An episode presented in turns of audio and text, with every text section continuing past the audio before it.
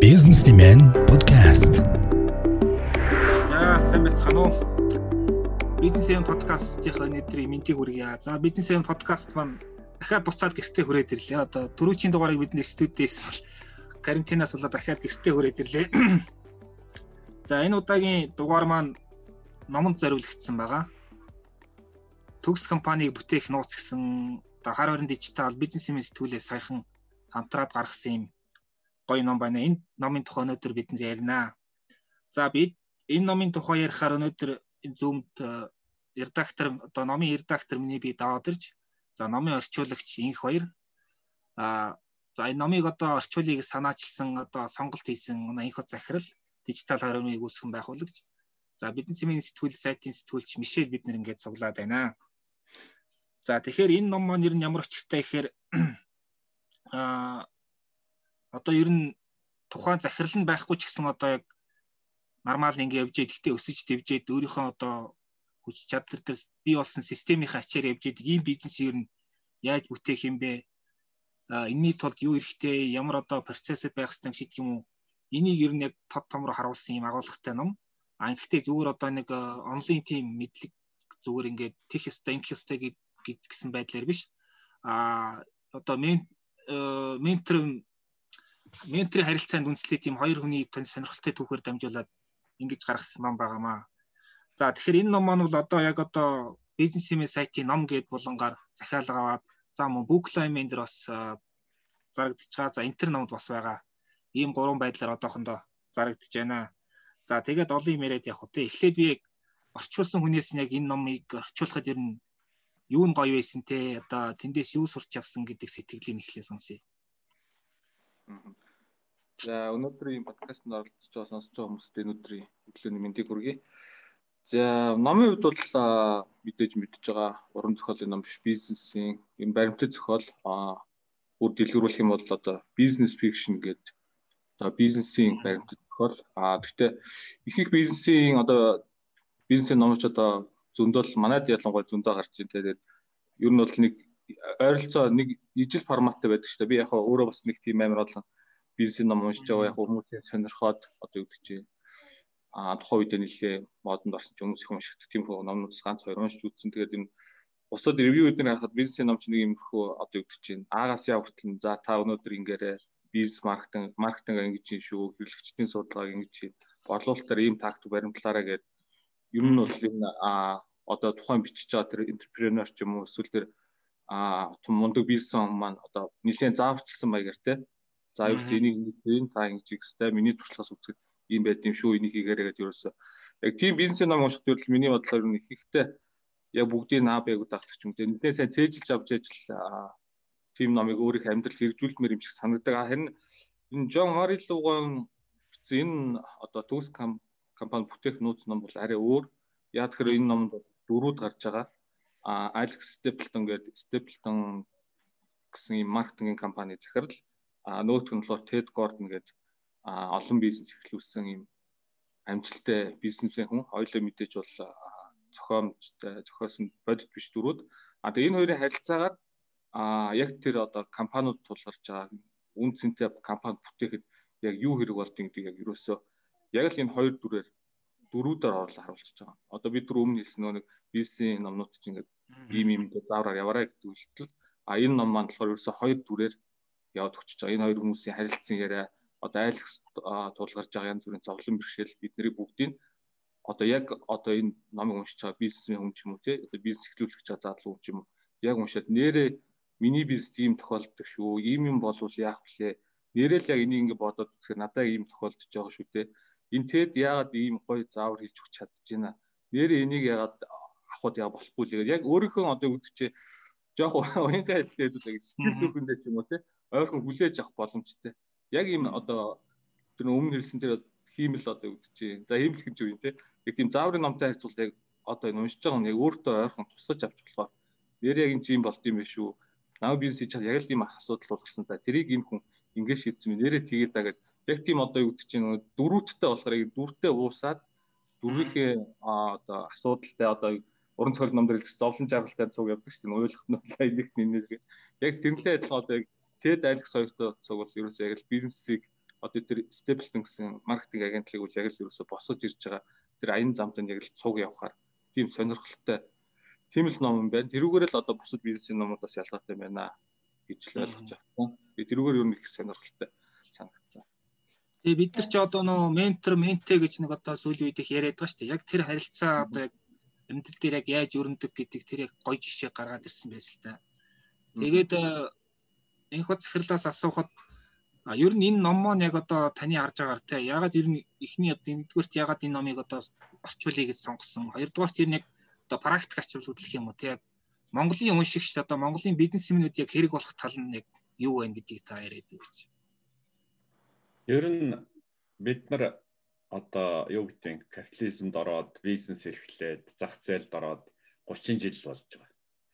За бидний ихэнх маань одоо юу гэж хэлдэг гахаа өөрч эхэлсэн гэхэд өнөөдөр гахаачтын үед дуусж байгаа байхгүй. Өнөөдөр Монголын бизнесмэнүүд бол хоёрдугаар үеийн номоор, эрдмээр бизнесийг онлынхын дагуу зөв хийх гэж оролдож байгаа, зөв хийж эхэлж байгаа ийм залуучууд үе эхэлж байна л да. Гэхдээ нэг сонин зүйл нь тэр гахаачтын үеийн бизнесмэнүүд маань хөө хөөний хувьд бол залуу хэвэр байгаа юм. Ерөнхийдөө 20 настай эхэлсэн ихт одоо 50 шахаж яваа нэг тийм улсууд. Тэгэхээр тэр улсууд бас дахиж сурах хэрэгтэй. За харамсалтай нь ер нь Монголд нэг нийтлэг зүйл бий. Барууны орнуудад одоо үйлдвэрлэл капитализм хөгжөөд 200 жил явчихсан. Өнөөдөр тэдний сургалт сурах бичих номнууд бол яг тэр төвшөндөө өөрөөр хэлбэл тэд бол иж бүрэн холбогдсон, иж бүрэн төрөлдсөн, мэрэгсэн ийм зах зээлд ажиллах талаар номнууд маш их байгаа юм л та. А Монголд бол яг эсрэг. Монголд бол юм дөнгөж бүрдэж байгаа. Бид нар юмаа дөнгөж ойлгож эхэлж байгаа. Энэ үед бол Америкийн гэдэг юм уу барууны ямар нэгэн номыг ялангуяа сүүлийн одоо бестселлерүүдийг аваад уншихад бол гоё. Гэхдээ Монгол тэрийг буулгаж хэрэгжүүлэхэд маш хэцүү. Яг гэвэл орчин нь өөр. Өөрөөр хэлбэл хуурай газрын амтан усны амьдралын тухай ном уншичаад тэрийг дуурайж амьдрах гэж байгаатай адилхан байхгүй. Тэгэхээр яг Монголын бизнесмэнүүдэд тохирсон бидний өнөөдрийн төвшөнд таарсан ийм номнууд бол бас нэлээд байдаг. Гэхдээ тэд нар бол юу гэдгийг яг өнөөдөр Монголын орчуулганд их ховор байгаа юм л. Тэгээд би энэ номыг сонгох учир нь бол за 3 4 жилийн өмнө баг энэ номыг уншиж ийсэн. Тэгэхдээ тэр үед юу гэж сонсон бол хоёр юмнаас бол сонгосон. Нэг нь бол үнэхээр сая энэ хоёр орчуулагч хэлдгээр энэ ном бол яг тууж өгүүлэл маягаар хоёр хүний амьдралын өдөр тутмын яриа уулзалтаар хийгдсэн баг. Хоёрдугаарх нь мэдээж хэрэг уран зохиол биш. Энэ бол яг бизнесийн тухай, бизнесийн асуудлуудын тухай ярьж байгаа. За тэгээд төгсгөлд нь яг яг энэ асуултанд хариулаад нэг зүйлийг хэлэхэд номын нэр маань бизнесээ хэрхэн зарах вэ гэсэн англи нэртэй байсан. А яг Монгол орчуулгын төгс компани бүтээх гэж одоо орчуулагчтай битээр ярьж байгаад энийг тэгья гэж хэлсэн. Энэ хоёр тийм санал тавиад Ягаад төгс гэж байгаа юм гэвэл яг төгс гэхлээр жоохон хүчтэй үг сонсогдож байгаа. Асуудал нь бол үнэтэй компани байгуулах тох байхгүй. Хэлбэл үн хүрэх компани. Өөр эзэн нь өөрөө компани үн хүргэж чадахгүй бол бус хүмүүст л үнэгүй. Тэгэхээр ямыг яаж үнэтэй болохгүй гэхлээр тэрийг ич өрн төгс хийх хэрэгтэй. Тэгээ эндсэн санаа нь бол ерөнхийдөө төгс компани гэж бол хоёр зүйлийг хэлээд байгаа. Нэг нь бол үнэхээр үн цэнтэй хийсэн бол дуустал нь хийсэн гэсэн утгаар хэлж байгаа. Хоёрдугаар нь төгс гэдэг нь хийгээд дуусгахлаар зэрэг танаас огт хамаарахгүй болно гэсэн үг. Өөрөөр бидний хийсэн дутуу компаниуд бол үргэлж эзнээ зовоож идэг, салдаггүй. Тэгээд явандаа бол юу гэдгийг эзэн баг их их тохиолдолд өөрөө тэр бизнесийнхаа боол болцсон явж идэг. Яагаад амрах цаг байхгүй, унтах цаг байхгүй, өрөнд орцсон, баахан амтны цалин тавих гад татврын албыг хараачихсан. Авчаар хэлбэл өөртөө нэг төмөн ажил зохиочихсон ийм амт явж идэг байхгүй. А гэтэл төгс компани гэдэг бол төгсөх тусмаа эзэн завтай болдог. Өөрөөр компани өөрөө ажиллаж идэг. А харин ажиллаж идэг машин гэсэн үг. Яг ийм компани хийхлээр яагаад худалдаа авах энэ хоёр адилхан гэвэл яг ийм компаниг л хүн худалдаж авдаг. Түүнээс биш хүний ажлын байрыг хүн авахгүй шүү дээ. Ягаад гэвэл ямар өмнөөс нь ажил хийх гэж байгаа шүү дээ. Хамгийн гол нь худалдаж авч байгаа хүн бол тэр компани тэр зарсан үн байхгүй ч гэсэн эзэн байхгүй ч гэсэн ажиллаж идэг ийм компани хийх хүсэж байгаа. Тэгээд энгийнээр хэлбэл яг өнөөдрийн биднэрт тулгарч байгаа проблем. Өөрөөр Монголын олон бизнесмэнүүд бид нар ингээд сургалт хийгээ явж хахад за 200 гаруй бизнесийн захиралуудтай уулзаад явхад 90% нь үндсэндээ компани дараа нь орхиход амрахад хүүхдтэй дамжуулахад дандаа санаа зовоод байгаа. А тэгэхээр энийг санаа зовхгүй дуустал хийгээд өөрөө ажилтдаг машин болгохын тулд яах вэ гэдэг энэ санааг бол жишээл энэ Америк номон дээр бол бас яг тэр залуу Stapleton гэдэг залууд сургаж ярьж байгаа. Энэ нь биднэрт илүү их ойр хамгийн түрүүнд сурах ёстой, хамгийн түрүү ойлгох ёстой одоо ийм асуудал учраас энэ номыг эхний ээлжинд сонгосон юм тий. Аа. Тий, номын яг миний зүгээр харснаар эхний нэг тэр нэг хідэн бүлэг бол одоо Монголын компаниуд илүү их нөгөө нэг яг ажилд тэр дүр зураг шууд буугаад ирж байгаа л да. Одоо Alex гээд маркетингийн нэг агентлагтай ингээд том офис ингээд төлөвлөд авцсан хүмүүс бага хүмүүс ажилд авцсан. Тэгээд тэгсэн мөртл яг тийм системтэй болж чадаагүй ингээд нэг том банкны нэг боршуур хийдэг ажил нь тэр нөө захиалгын 40 50% баг ингээ бүрдүүлчихдэг. Тэрнийхээ мөнгийг авах гэж 2 3 сар хүлээдэг те. Нэг иймэрхүү байдалтай. Тэгэл нөгөө нэг том захиалагчийг хөлдөн суугаал аргалчих гээл нөгөөдөл нь хийсэн ажлыг нь ямар нэг байдлаар голчих гээл ингээл хугацаа гарамтдаг нэг иймэрхүү байдалтай харин. Тэгэхээр надад хамгийн их таалагдсан санаа нь юу гэхээр ерөөсөө тэр нөгөө нэг номын сүүлд нь ингээ нөгөө нэг санаануудыг ингээ тавчлаа тавчлаа тавьчихсан байж тээ. Тэн дотроос юм таалагдсан гэхээр нэг захиалагчаас одоо хитрхи хамаарч хизээч болохгүй тий одоо яг тоогоор илэрхийлвэл тухайн захиалагчийн одоо өгж байгаа тэр ашиг нь 15 нийт ашиг 15-аас илүү гарах ёсгүй гэдэг. За тэгээд нэг юмар даг нь олон юм одоо хөөцөх хэрэггүй тий хоёр туулаа хөвөл хоос хоцрон гэдэг шиг. Тэгээд хамгийн гол хийж чадах хамгийн сайн хийж чаддаг ажлаа барьж аваад бусдыг нь одоо хэдийгээр мөнгө олж ирж болохоор байсан ч тэрийг зэрэгтэй хай гэдэг тэр санаа аягүй их таалагдсан яг уу өнөөд яагаад таалагдсан гэхээр өнөөдөр угаасаа жижиг компаниуд ихэнхтэр байдаг ийм зовлон байгаа тий. Тэгэхээр Мишель явд одоо яг нөө уншиж эхэлж байгаа уншигчтэй тий. Тэгэхээр ер нь яг бидний ярианаас нь юу асуумаар санагдаж байна гэд ямар сэтгэл төрж байна? А ер нь бол надад зохиолчийн талаар онцлол бас сонирхолтой болов уу гэж бодлоо. Яг л энэ хүн бас яг амьдралынхаа турш ажил амьдралынхаа турш өрнөлөөсөн туршлага дээрээ суурлаад өөрөө энийг айгүй гоё хүрнэл маягаар бичсэн байгаа. Тэнгүүт энэ хүн өөрөө бас амжилттай дөрвөн компани байгуулжсэн тэрнийхээ нэгийг зарж исэн. Тэгээд эхнийхээ зарахынхаа өмнө бас айгүй их асуудалтай тулгарч исэн. Ядлаар худалдаж авах хүн олдохгүй яа өөрөө ажилтдаг систем болоогүй байсан. Тэгээд болгохын төлөө өөрөө их мэрийсэн болохоор энэ өөрөө зүгээр нэг юм одоо нөгөө номны эрдэм биш одоо хар ухаан гэдэг юм өөрийнх нь амьдралын туршлага шингэсэн талаас их сонирхолтой санагдаад байгаа юм л та. Тэгээд э, зохиолчийн талаар би бас ягаад энэ энэ хүний ном ийм үн цэнтэй юм бэ гэдэг талаас нь бас та хэд сонирхмаар юм л да. Зохиолчин та нарт ямар санагдсан бэ? Энэ хүний одоо жишээ нь TED болвол энэ хүний амьдралынхаа туршуулж ирсэн мундаг бизнесмен менторуудын одоо цогц дүр гэж байгаа одоо хамгийн сайн бүхний шингээсэн юм цогц нийлбэр гэж байгаа шүү дээ тий. Тэгэхээр эндээс бол яг айгуу тийм практик зөвлөмжүүд авах боломжтой уу гэж харсан. Тэгэхээр таад яг зохиолчийг нь сонирхож судлахад ямар хүн санагдсан бэ? За их хоёр орчуулагч. Аа. За. За Мишкаон Мишель Воныг л ийм уншигчтэй ч гэсэн бас сонирхож байгаа асуулт бол тэрийг асуулаа тий. За Жон Варилууга бол одоо Англи төрсэн хүн. Энэ жил 49 настай. Гэхдээ одоо өөр бол Канадад амьдарч юм байлээ. Аа яг одоо бизнес их мундаг хүмүүс байдаг шүү дээ. Одоо юу гэдэг Стивен Пинкер ч юм уу, Роберт Кiyosaki ч юм уу те, Og Mandino ч юм уу. Эсвэл одоо юу гэдэг чинь маркетингийн Seth Godin гэдэг тийм мундаг хүмүүс шиг одоо бас яг тийм одоо Монголын уншигчд бол бас тийм айхтар сайн мэдэхгүй баг. Аа яг өөрөө бол түрүү миш гэлсэн те. Өөр бол миний ойлгосноор бол ер нь нэлээд залуутай юм бизнес компани босох тийм одоо эрдэм дипломуудаа сургасан. Аа миний авсан мэдээлэл бол ямар ч өөрөө дөрвөн компани үүсгэн байгуулж үнцийн түргээд дөрүүлэнгийн зарсан. А за нэг нь бол бүр хувьцаат үе нээлттэй компанид зарсан байгаа. Тэгээ нээлттэй компаниг бол одоо манай бизнес эрхлэгчид подкаст сонсож байгаа хүмүүс мэдж байгаа те. Санхүүгийн, удирдлагын, менежментийн түвшинд бүх юм нийлвэждэг. А санхүү тооцоон бүгд нийлвэждэг. Одоо тийм компани зарсан гэхээр одоо тэр хүн одоо бүх юм нийлэн далангуу одоо бүх юм нийл а бүтээгдэхүүн хөгжүүлэлт юм те маркетинг удирдлагын түвшний бүх юм а ил тод төгс гэхээр үн цэнтэй тийм компаниг юм бий болгочихсон энэ чиглэлээр нэлээд эксперт хүн байна гэсэн ойлголт авсан. Аа тэгээд энэ хүн маань яг энэ түрүүний хэлсэн тэр одоо мундгуудтай яг нэр зэрэгцэж манай уншигчдад одоо Монголын бизнесмен танил болов гэсэн яг санаач тийм үн цэнтэй бизнес бүтээх тал дээр нэлийн эксперт хүн байна.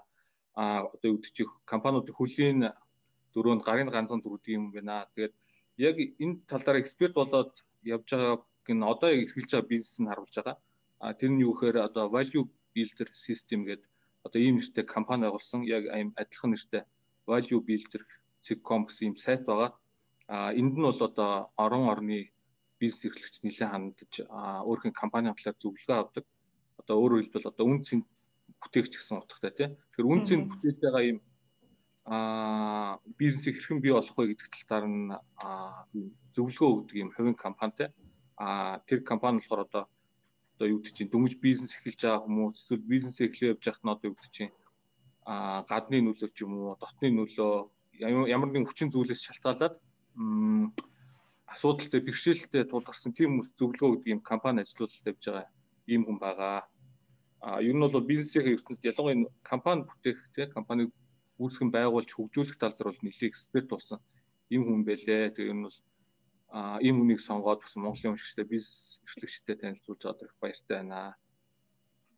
Э надад яг ингэж за Түрүүнээс инфо захирал хэлсэн одоо яг манад бол дөнгөж одоо энэ номоор явдаг энэ систем бүрлдэж эхэлж байгаа хаач төв дөнгөж саяхан дууссан гэж байна. Тэгэхээр энэ номыг бас одоо бид бид бүхэн цаашдаа ингээд өшөө өөр юм бизнес эрхлэгчдэд хэрэгтэй номуудыг орчуулж эрхлэн гаргах гэж байгаа. Энийг яг эхний ном болгож сонгосон шалтгаан нь энэ нь бол яг яагаад сонгосон бэ гэдгийг асуух гэдэг нь л та яагаад одоо энэ номыг сонгосон бэ? Энэ номны юу нь илүү одоо юу гэдгийг хүүрнэл бичвэрнж гэдэг юм уу? Илүү хүнд ойрхон уншиж эхлэхэд илүү тохиромжтой гэдэг талаас нь сонгосон нь уу?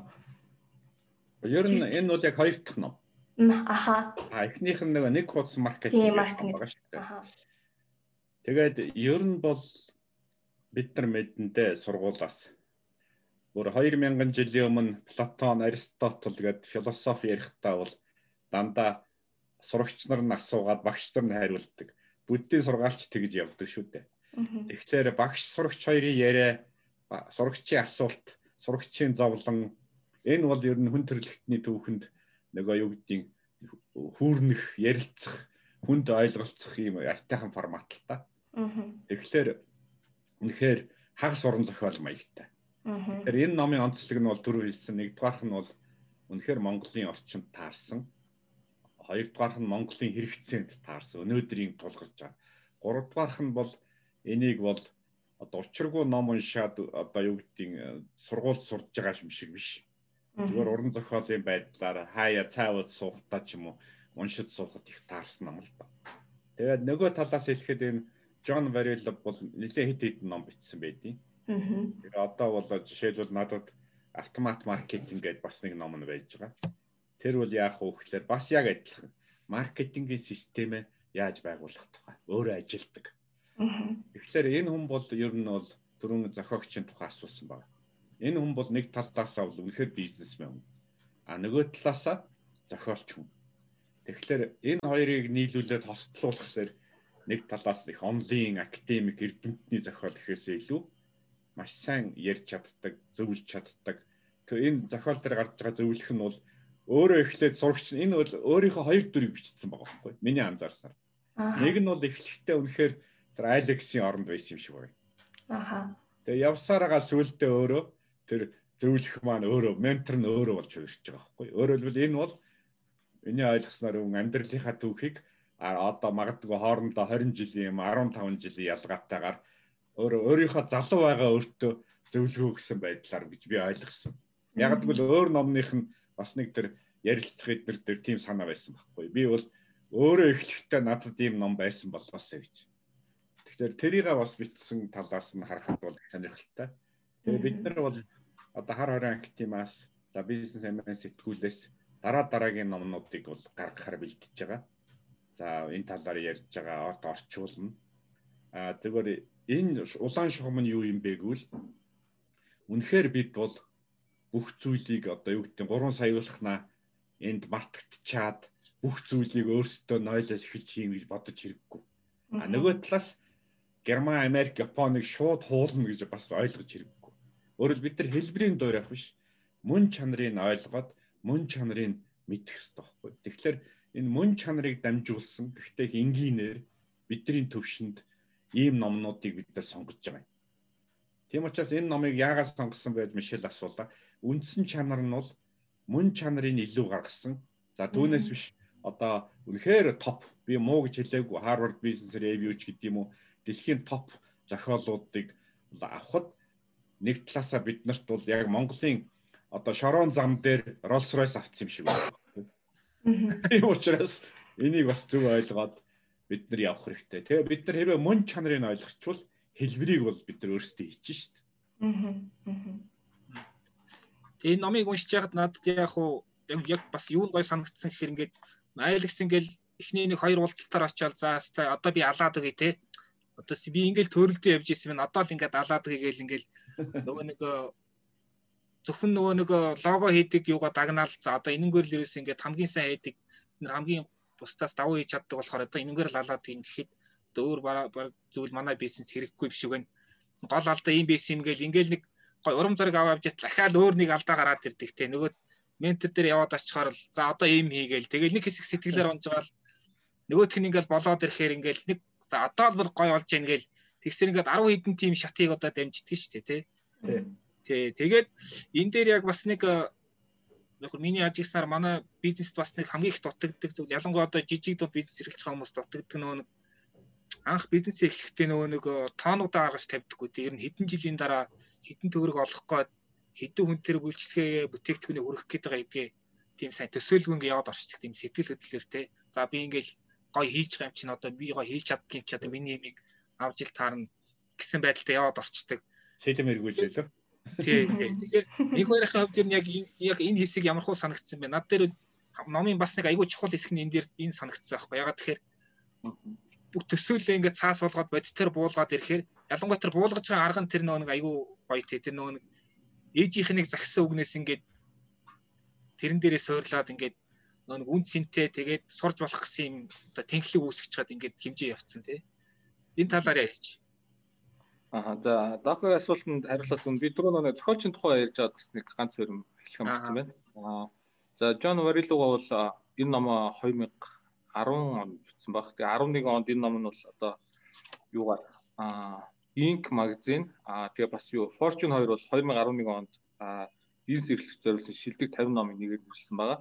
Аа тэгээ Джон Варилуга бол өөрөө бол подкаст бас хөтэлдэг. Аа тэгээ 2015 онд аа бизнес эрхлэгчдэд зориулсан шилдэг 10 подкастын нэгээр өөрийнх нь подкастыг нэрлэсэн юм байлээ.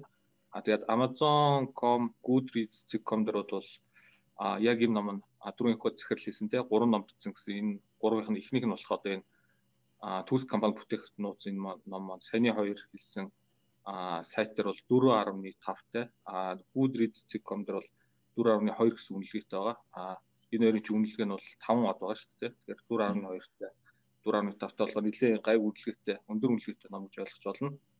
Аа за докогийн саяны асуултын тухайд бол ер нь яг үнэн. Аа одоо яг ном ихнээс ярил л да. Тэд бол эхлээд юу яж байгаа? Маркетинг агентлагаа байгуулаад 8 жил болсон байгаа шүү дээ. Бас нэлээд хөдөлсөн гэсэн байгаа. Харин тий. Нэлээд олон жил. Ахаага зөөгөөд нэлээд явсан. Яг энэ манай манай нэгдэлт ачихгүй гахаа зөв хөргөнд 8 жил болж байгаа хгүй. Тэгээд За би юу энэ компани дээр энэ манай компани ер нь л нэг л болохгүй. Би ингэж амьдрч чадахгүй нэг хүсүүлдэ үгүй хэлээд би юу энэ компани за ингээд дампруулах нь одоо хаахан хашийн тий. Би энийгээ заря үн хөрхнө үгээд тий тэгээд одоо хамаатныхаа хамаатан жоо гэр бүлийн найзыг хамгийн мундаг энтерпренертай уулзаад за тэгээд би энэ компани заря миний компани ерөөсөө болохгүй. Би энэ компани 8 жил ажиллаа. 8 жил одоо баг үр дүнтэй ч байгаа юм яаж байгаа. Яг мэдээж бүх алдагдaltaгүй ажиллахгүй тий орлоготойгоо. Тэгэл бас нөгөө компани салан зав болохгүй байна. Би 8 жил зүтгэлээгээд TED-тэй уулзаад би компани зарлаа гэхэд TED сонсож жоод а уучлаарай Алекс яг өнөөдөр бол чиний компани ямар ч үн цэнгүй байна гэж хэлээд ерөөсө голыг харлуулж яаж байгаа байхгүй юу. Тэгэхээр 8 жил бүтээгээд ягаад тэр хүн одоо юу гэдэг чинь компани болохгүй те үн цэн бүтээсэнгүй ямар ч 8 жил хөдөлгөөн юм TED-ийн хувьд ямар ч юм үн цэнгүй болчихоо гэхээр а манайхны одоо юу гэдэг чинь за манайхан ч өөр ол бас байдаг л ах тийм бизнесээ яг тийм зорилготойгоор ч юм уу те системтэйгээр тогтолцоотойгоор өрсө хөгжүүлэхгүй одоо тэжин жишээн дээр байгаа маркетинг агентлаг биш Alex-ийн маркетинг агентлаг дээр жишээ хад одоо эдник чинь ерөөсө түрүү давка подкаст ихэнд хэлжсэн дээр ерөөсө за нэг бүтээгдэхүүн ороод ирэнгүүт за ерөөсө энийг хийчихгээл тэгээд одоо эдник чинь ерөөсө маркетинг агентлаг боршуур хийж байгаа вебсайтын оптимизашн хийж байгаа дууны дэлгүүр зорилоо тэгээд дээрэс нь кредит картны дизайн хийж байгаа, тэгээ дээрэс нь лого хийж байгаа, боршуур хийж байгаа хийхгүй юм байхгүйс бүгдийг л хийж байгаа. Яг үл хүрээнд бас нэг орлого олоод бас компанийнхаа хүмүүсийн цалин тавиад явчихъя бодоод байгаа. Тэгсэл тэгтэл энэ бүхэн ерөөсөө юм замбраагүй тэгээд дотор нь ирж байгаа хүмүүс нь бүгд яг тийм ерөнхий юм хийдгүү тэгээ яг нэг юм нараа дагнаагүй. Тийм болохоор нөгөө хүмүүс нь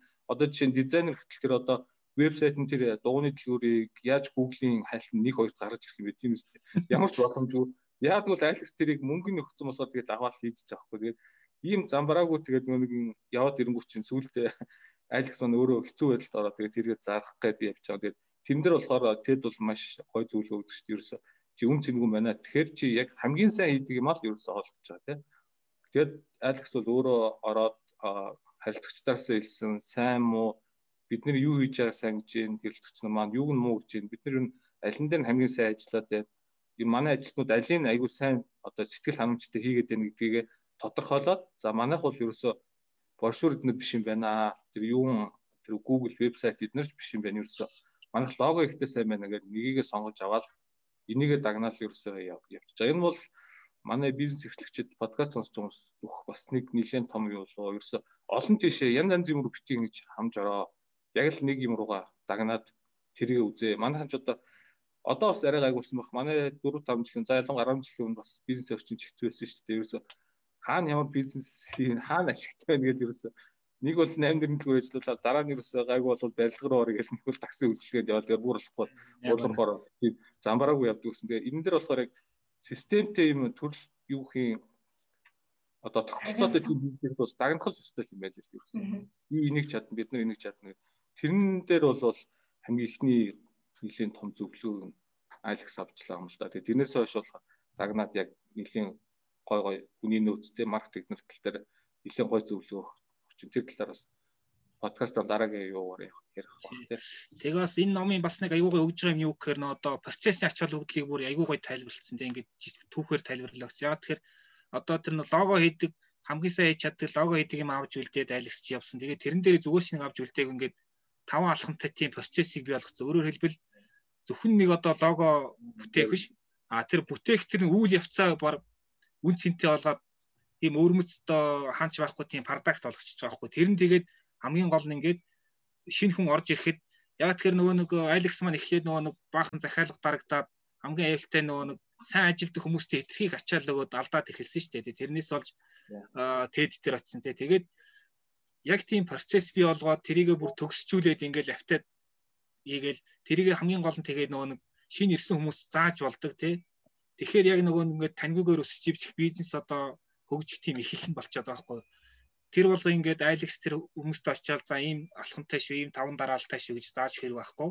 А доотх менежерүүдэд тэрийг сургаад өгчдөг. А ягаад процесс ягаад ачааллтай гэхээр өнгөрсөн 7 хоногийн бид нөгөө нэг apprentice гэж шоун дээр харсан шүү дээ тий. Тэнд ямар процессын алдар явж ирсэн гэхээр тэгэхээр энх утас эхлэн бас процессын талаар бас сайн ярьдаг байгаа. Энэ яг процессын талаас та энэ номын ач холбогдол юу гэж харах вэ? Энд дээр тэр үн цэний тухай эхлээд би нэг хэлье. Үн цэнтэй компани гэж яг ямар үед үн цэнтэй байд юм бэ гэж. Тэгэхээр энэ үнэтэй байшинтай юм уу? Үнэтэй эд хөрөнгөтэй эдэр гэдэгт яриаггүй. Мэдээж тэр бол одоо баланс дээр байвал үнэтэй л байна. Гэхдээ гол нууц нь бол за хэдүүл арай өөр жишээн дээр хэлээ л да одоо манайд маш олон залуучууд ингээд дипломтой дээд сургууль гэж төгсдөг. Бүгдээрээ дипломтой гэдэг юм уу? Тэгэхээр одоо асуулт бол дипломтой юу биш байхгүй. Та яг зарах чадвартай юу гэж асуух хэрэгтэй. Өөрөөр зах зээл дээр одоо одоо marketable гэж англиар хэлдэг. Marketable буюу зах зээл дээр таны зарах чадвар юу юм? Та юу зарж чадах юм? Таны чадвар Тэгэхээр яг ингээд шинээр ажилд орж ирж байгаа залуучуудаас та яг ямар чадварыг манай компанид зарах гэж байгаа гэж асуухлаар тэрийг хэлж чаддаггүй. Би ийм дипломтой л гэдэг байхгүй. Диплом бол нэг өөр хэрэг. А зарах чадвар гэдэг л өөр. Хэрвээ нэг компанидар буулгаад харвал компани болгон байшинтай байж магадгүй компани болгон ширээ сандалтай. А тэр компани яг чадвар нь юу юм? Өөрөлдөл шинээр худалдаж авч байгаа хүн зах зээл дээр яагаад тэр чадварыг онцолж байгаа юм. Тэр чадвар нь яг үнэхээр яа тогтсон. Тэгэхээр тэр чадварыг яаж үүсгдэг вэ гэхээр саяны даваад орж асуудаг. Та яг ямар технологитой, ямар наав хавтай, ямар процесстэй гэж асууж байна. Тэг өөрөөр тэр процесс чинь процессын нууц нь бол одоо дулмаа сайн хийдэг, цэцгээ сайн хийдэг, дулмаа цэцгээ нь ажилласаа гарчвал байхгүй болчдөг зүйл бол процесс биш байхгүй. Процесс гэдэг бол эзнээсээ тусдаа тэр компани өөрөө авч явдаг. Хэн ч ажилд орж гарч солигдчихсэн явж идэг. Одоо орчин үеийн хэлгээр бол нав хаав нөхгүй. Тэгэхээр энэ процессыг эзэн өөрөө үүсгэж чадсан юм уу? За хэдүүлээд нэг жишээ хэл да. Ангийн жишээ. Одоо манайд KFC байна. KFC бол яг энэний жишээ байхгүй. KFC бол хүмүүс бол одоо монголчууд ингээ бизнесмэнүүдтэй уулзахлаар KFC-г дахиад шаарддаг компани гэдэг байхгүй. Үгүй шүү дээ. KFC дахиад шаарддаг компани биш. KFC бол дахиад шаарддаг компанийг зардаг компани байхгүй. Өөрөөр хэлбэл дахиад шаарддаг компани байгуулад бүх маркетингийг хийгээд бүх процессыг хийгээд дотоод журмуудыг хийгээд яг компанийн өөрийн гутал шиг хайрцаглаад ингээ Монголд зарж байгаа. Өнөөдөр манайд олон зарагдаж байна. Дэлхийд 3 одоо 30 300 мянга 200 мянган тим компанийг зарцсан байгаа байхгүй. Тэгэхээр харж байгаач энэ Alex бол өөрийнхөө компанийг зарах гэж зовж яхад а тэр KFC гэдэг компани бол 200 мянган компанийг 100 мянга ч билүү компанийг дэлхийд дээр зарцсан байна. McDonald's бас зарцсан. Одоо энэ Tom Tom кофе бол бас дахиад компани байгуулаад зараад байгаа байхгүй. Одоо CEO бол маш сайн жишээ. Өөрөөр Солонгосын нэг нөхөр CEO гэдэг компани зардаг мэрэгжилттэй нөхөр байж байгаа. Тэр бол CEO гэдгийг үйлдвэрлээл нэг нөхөр зараал байгаа. Манайд өнөөдөр хэд ч үйд мэдэхгүй. Тэгэхээр бид нар эндээс нэг зүйл ойлгоход бол та компани зарахгүй байж болно. Гэхдээ хизээ нэг зэг та хүүхдтэй дээ. Аль эсвэл өөрөө шилжүүлнэ. Тэр чинь яг л адилхан байхгүй. Тэгэхээр процесс гэдэг утгыг би зүгээр нэмээд тайлбарлахад процесс бол нэг системийн хэсэг. Тэгэхээр компани систем яаж болохгүй. Тэгээд энэ Alex-ийн нэг зовлон бол зүгээр компани ажил гэдээ харцсан байхгүй. Өөртөө ажил бол ерөөс ажил олж ивэл хамаагүй. Нөгөө манайхнаар нөгөө юу гэдэг вэ горьчлог баад шиг л нөхөр байж байгаа шүү дээ. Ингээл 9 үеийн болгоны юм хийж идэг те. Би чадна гэдэг. Яг л үнэндээ энгийнээр хэлбэл энэ бол нэг талаасаа горьдлого бааз байгаа юм. Нөгөө талаасаа би чадна гэж байгаа байхгүй. Юу ч өгсөн би чадна гэж зогсож идэг. Яг эцэстээ бол 8 жилийн дараа эргээд харахлаар зэрэг чаддаг ч юм байхгүй, зарах ч юм байхгүй зогсож байгаа.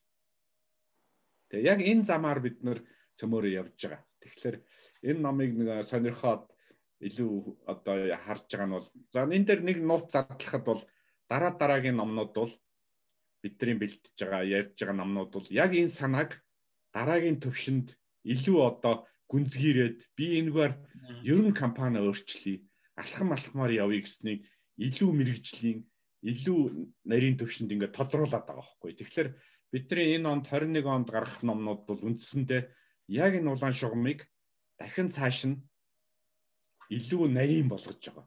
Илүү өргөн үрээтэй, илүү мэрэгжлийн. Тэгэхээр энэ номыг бол бид нар энэ цувралынхаа эхний алхам болгож гарч байгаа. Тэгээ маркетинг номтой хамт. Тэгээд ер нь бол одоо хар хорон академийн гол зорилго бол бизнесээ нэг 10 жил хийж байгаа хүмүүст зориулсан. Одоо манайхаар бол нэг гэрээ нэг сайхан цэгцэлж барьдаг та. Эхлээд нэг шуургатай хэцүү үед бол ум умгүй бариад өвлч юм уу тэгээ дотор нь толгоо оргодоод нэг өвлждэг те. Дум болохоор нэг сайхан одоо юу гэдгийг бүгдийг дэлгэж байгаа татааж агаад шинээр цэгцэлж уранхайгаа нөхж байгаа барьдаг. Яг түнтэй адилхан одоо байшинг бол хэлдэг штеп. Хүн 3 дахь байшингаа л өөртөө барьдаг гэж. Тэгэхээр эхний байшин бол ингээл одоо олон юмны цуглуулга болдог. Хоёр дахь нь дайдаг. Гурав дахь нь бол үнэхээр байшин болдог гэж. Яг түнтэй адилхан яг энэ компаниа цэгцэлж байгаа, янзалж байгаа энэ хүмүүст зориулсан ийм номнууд бол маш чухал байна. Тэгээ энэ бол одоо процесс, систем тэгээ энэ үнцэн энэ бүх асуудлуудыг зэгцлээд одоо нэг төмөр төөгдсөн амт шиг гал унтрааж байгаа юм шиг нойр хоолгүй таарлцсан болгоно хийгээд явж итэл 60 хүрээд 61-т өвхнө гэдэг болох хэрэггүй шүү л гэж зөвлөсөн байхгүй.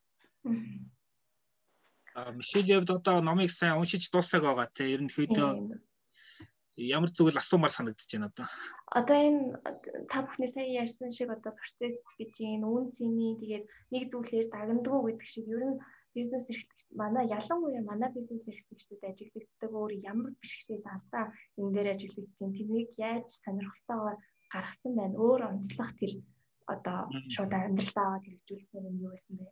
Тэгээ миний ажилласнаар тэ бас нэг чухал зүйл нь юу байсан гэхээр энэ ном одоо нөө бэлэн мөнгөний тогтвортой орсголыг хангах одоо тийм нэг системийг яаж бий болгох гэсэн тийм үнцэг яваад байгаа шүү дээ. А тэрэн дээр болохоор одоо надад тийм айгүй таалагдсан мөртлөө айгүй тийм одоо зөвүүн гэх юм тий одоо кавичгийн дотор аа байнга одоо тэр мөнгөний урсгалыг хангах тэр нэг хэд хэдэн арга байх шиг байна. Тэр нь болохоор нэгдүгээрт одоо юу гэдгийг одоо нэг яг сэтгүүлээр жишээ авсан байсалтай нэг subscription based гэж захиалгад үндэслэн тий мөнгөө төрүүлээ авчдаг.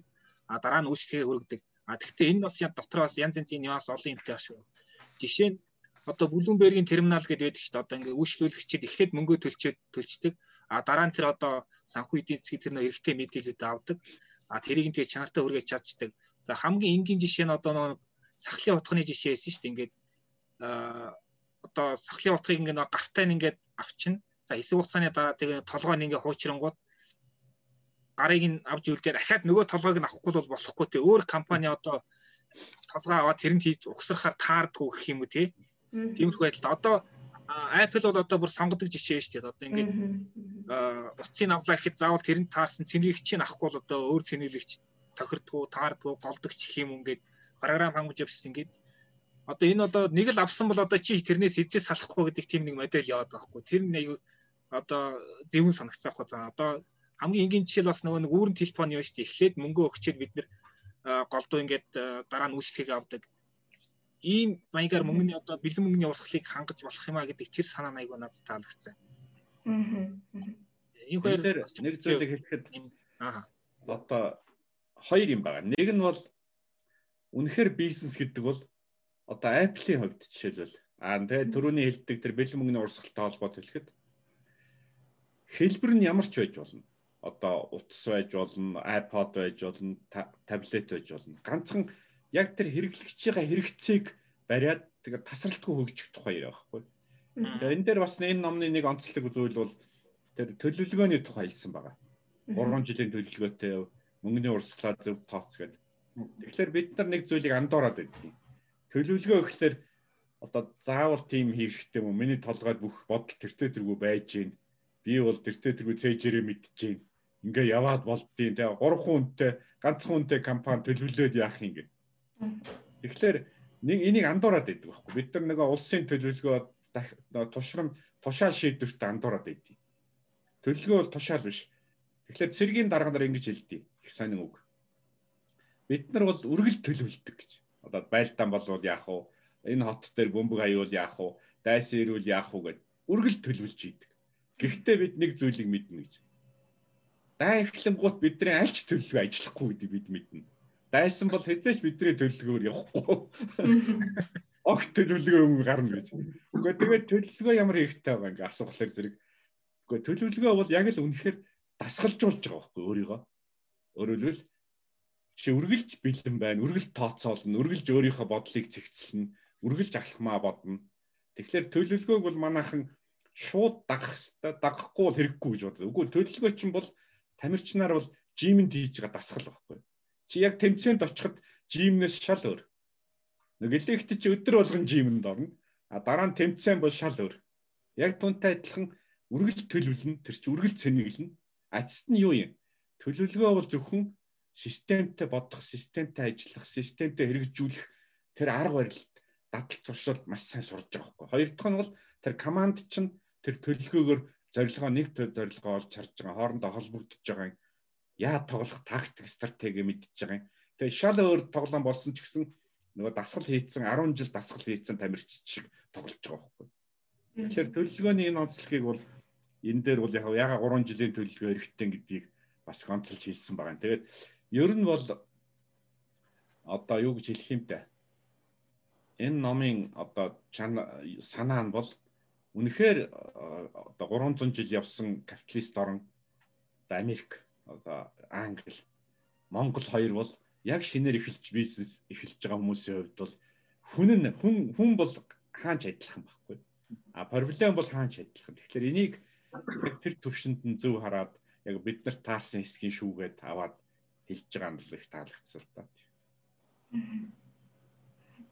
Дөрөв дээр Давкагийн яриаг үргэлжлүүлэхэд Саний дээр Давкаг оруулсан хэсэг бол юу байгаа юм л та нэг ном маань хоёр хэсэгтэй эхний хэсэг нь бол Alex Ted хоёрын компани хэрхэн босгож байгаа түүхний дуусчаа. А хоёрдугаар хэсэгт болохоор Джон Варило өөрөө яг хэрэгжүүлэх заавар гээд одоо тэр Alex Ted хоёр яаж байгаа мыг яаж хэрэгжүүлэх та бас нэг цөөхөн зөвлөгөөнд өгсөн байгаа. Тэр дотор байгаа тэгээд тэр дотор хэлж байгаа гол санаа бол үйлчлэгээ зархаас илүү бүтээтгүн зардаг бизнест илүү анхаараа гэж байгаа. Яагаад гэвэл ихэнх бизнес одоо яг тэр тусмаа шинээр бий болж байгаа стартап ч юм уу тий компаниудад бэлэн мөнгөний орсол маш чухал байдаг тий бэлэн мөнгөний дутагдалд ордог тий а ийм нөхцөлд яг бүтээгдэхүүн зардаг компани илүү давуу талтай гэхээр бүтээгдэхүүн авахын тулд харилцагч юм худалдаа авагч тал эхэлж мөнгө өгдөг.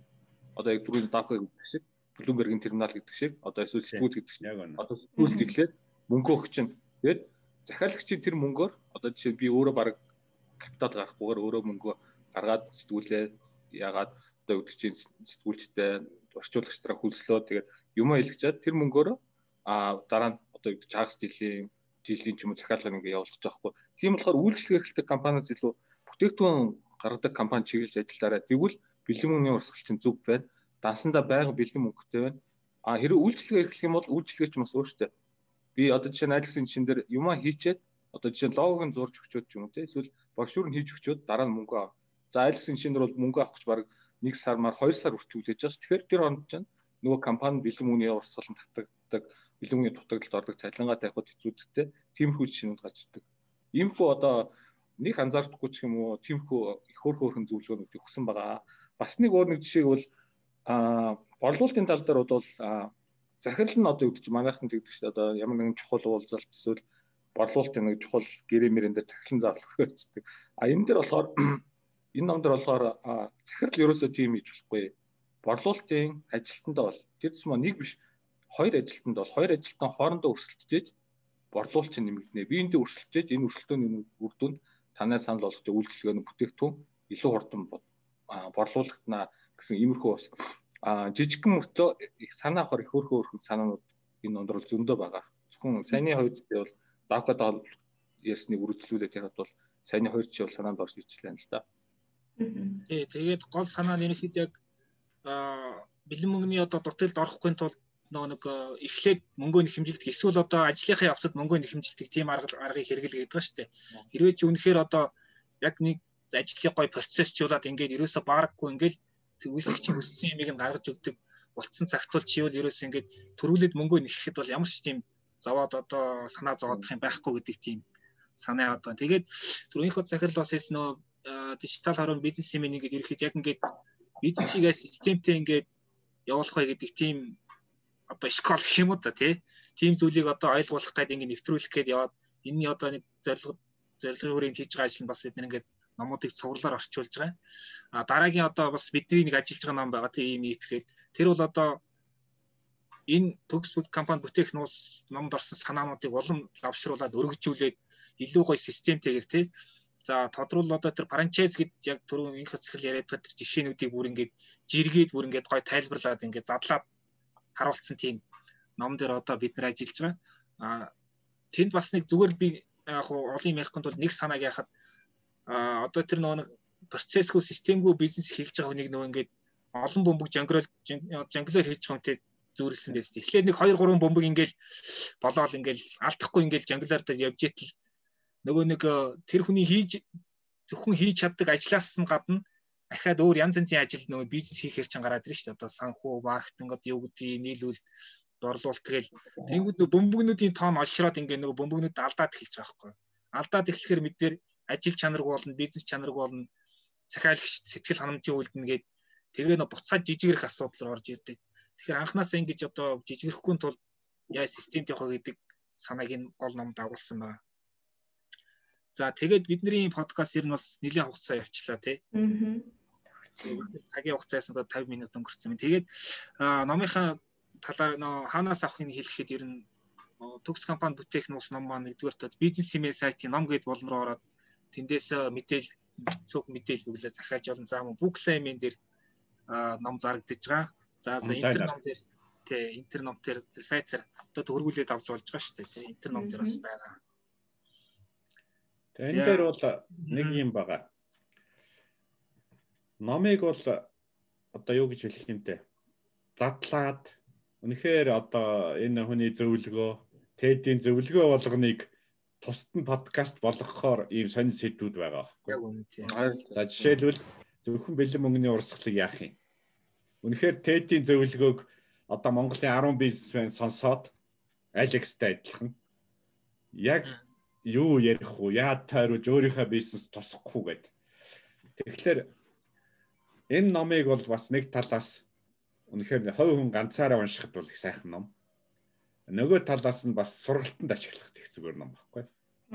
Өөрөөр хэлбэл ийм воркшоп зохион байгуулад энэ номыг одоо жишээл дагуулад одоо жишээл энд бол 16 зөвлөгөө тий 17 зөвлөгөө байна. 17 зөвлөгөөг за яг хоо зарим нь хайдлаа гэж бодоход 10 зөвлөгөөн дээр нь 10 удаагийн одоо баг ийм ярилцлага өөрийн туршлага бүх юм ярьж болж байгаа юм. Тэгэхээр номыг бол жишээлбэл бид нар тэр бүтээгдэхүүнийг бол онцолж хэлж байгаа шүү дээ. Бүтээгдэхүүн яагаад байх ёстой үйлчилгээ. Үйлчилгээг бид нар нэг зүйл анзаардгүй. Үйлчилгээ бол үндсэндээ үйлчилж байгаа хүн бол хөрөнгө оруулагч байхгүй. За жишээлбэл би даваад оржийн ажлыг хийгээд үйлчилж байвал би төрүүлээд өөрөө мөнгө гаргаад өөрөө хүнийг цалинжуулаад өөрөө нэг сар даваад орчин бизнесийг хөрөнгө оруулаад хийж байгаа юм. А дараа нь даваад орч сарын дараа үгүйгээс уучих магадгүй. За Монголын зарим том одоо байгууллагууд шиг хагас жил явуулж магадгүй байхгүй. Зам засуулчаад барилгынханд мөнгө өгдөг үсэн шүү дээ.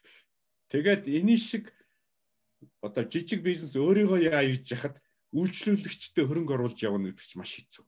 А гэхдээ Монголын жишээгээр энийг бүтээгдэхүүн болгож болохгүй л эн чинь бол яг эхнээсээ эцсээ хүртэл тодорхой ойлгомжтой процессчдсан одоо стандарттай ийм байвал нөгөө хүнээс мөнгө нэхэж болно гэж хэлж байгаа шүү дээ.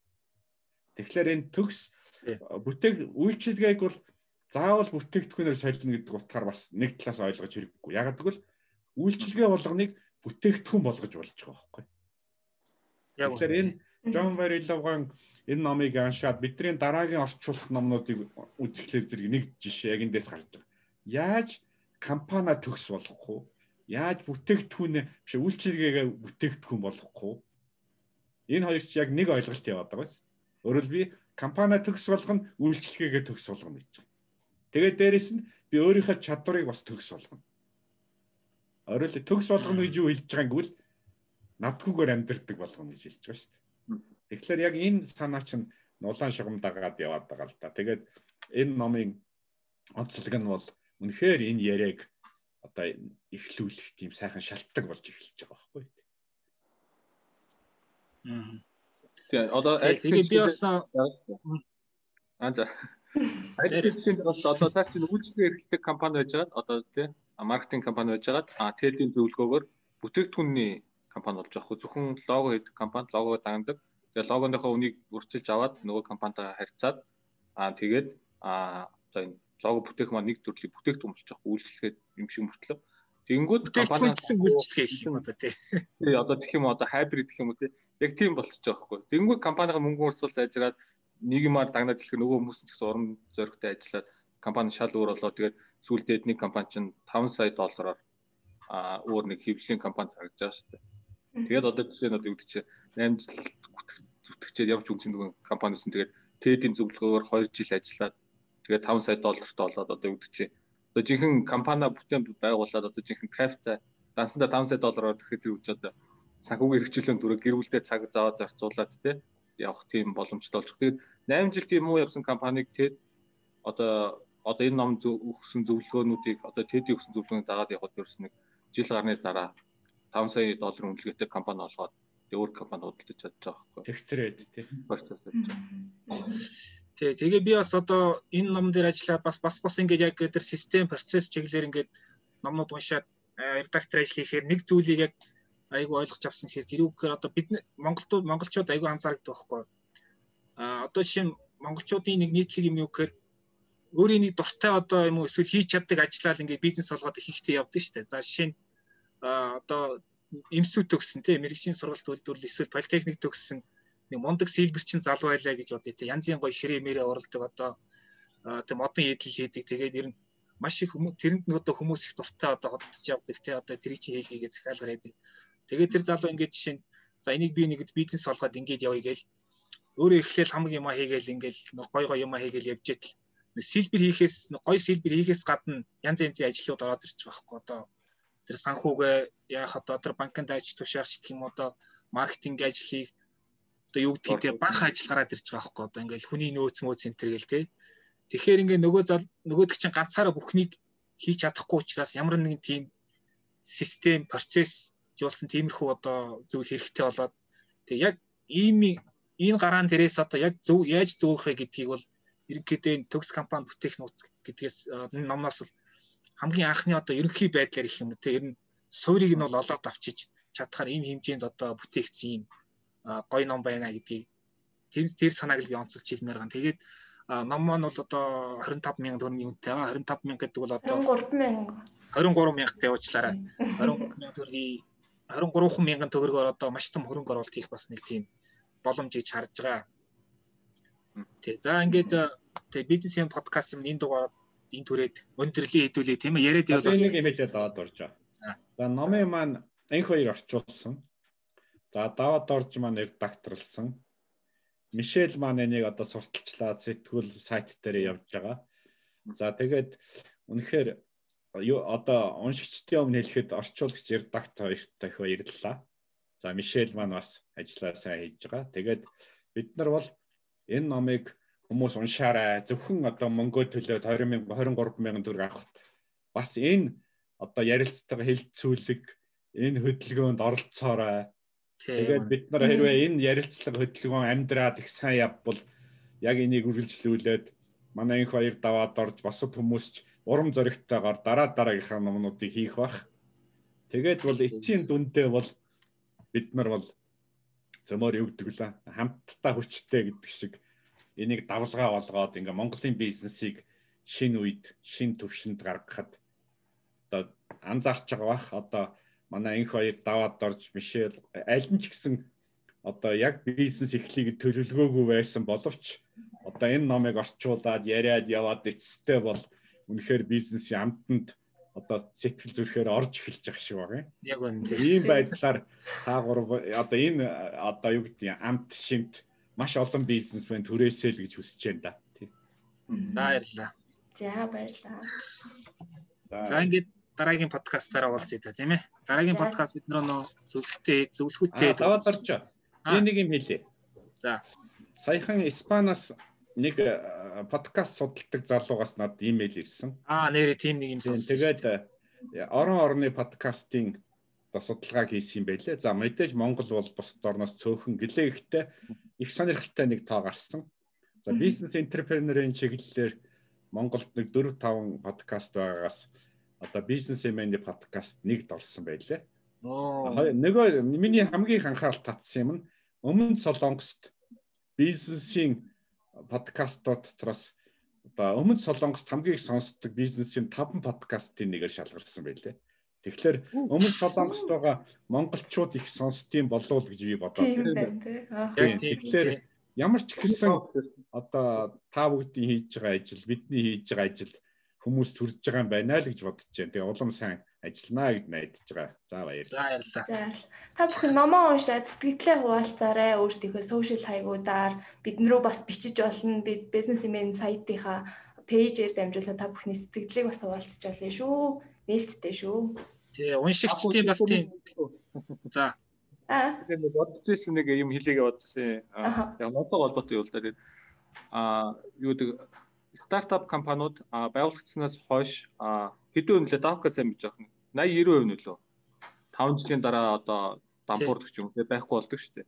А тэгээд нэг 10 юм уу 15 20% тэсэж үлддэг. А ер нь бол Монгол ч гэсэн бас тийм ойролцоол байгаа байдаг болоо гэж бодож байна. Тэгээд тэр 10 юм уу 20% багтаж үлдэхэд танд нэлээд туслах ном бол энэ ном шүү л гэж хэлэх гэсэн юм л да. Надад бол орчуулж байгаа тийм сэтгэл төрсөн. Гэхдээ бас нэг юм тоо байгаа старт 10 20% дампууд. А гэхдээ яг ингээд процесстэй системтэй яг франчайзингийн зарчмаар явал 50% гэж байгаа байхгүй 50% л дампууд.